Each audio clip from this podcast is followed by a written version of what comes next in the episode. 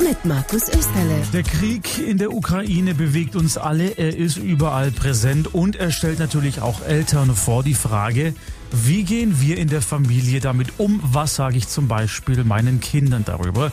Die kriegen ja auf dem Schulhof schon viel mit von Spielkameraden oder, wenn sie schon größer sind, über ihr Smartphone. Totschweigen ist also der falsche Weg, sagt auch die Expertin Bettina Müller vom Kinderschutzbund Ulm. Deshalb finde ich es wichtig, dass Eltern das den Kindern erklären, ohne Angst zu machen. Das heißt einfach ein Stück weit auch eine Information, ja, da gibt es einen Krieg. Und auch zu sagen, ja, das besorgt mich als Mama oder Papa, aber gleichzeitig auch nicht den Kindern jetzt Angst machen oder ganz dramatisch das darstellen und auch erklären, was es ist. Das hilft Kindern immer sehr. Und was würden Sie den Eltern empfehlen? Abwarten, bis mein Kind kommt und Fragen stellt oder die Kinder bewusst darauf ansprechen?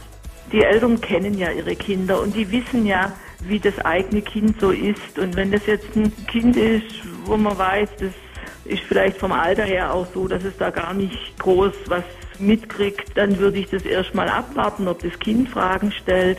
Wenn Sie aber wissen, dass Ihr Kind vielleicht auch besonders viel mitkriegt, dann würde ich lieber als Eltern sagen, ich spreche das an, dann wissen die Kinder Bescheid und können es auch einordnen, wenn sie mhm. entsprechend was hören von anderen oder wenn sie ein Bild dazu sehen. Sie sagen es, entsprechende Bilder sehen. Der Fernseher sollte am besten ausbleiben, oder? Wichtig finde ich, dass man jetzt wirklich Kinder nicht konfrontiert, indem man dann Fernsehen guckt und meinetwegen Kriegshandlungen im Fernsehen und Gewalt. Das tut Kindern nicht gut. Die Bilder bleiben im Kopf der Kinder. Das muss einem schon klar sein.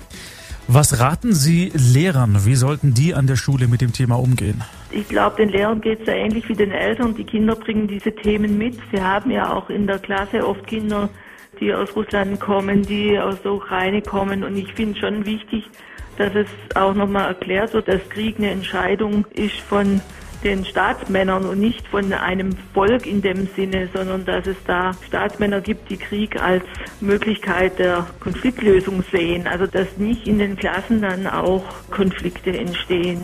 Sagt Bettina Müller vom Kinderschutzbund Ulm. Sie rät mit den Kindern über den Krieg in der Ukraine zu sprechen und ihn nicht totzuschweigen. Donau 3 FM. Einfach gut informiert.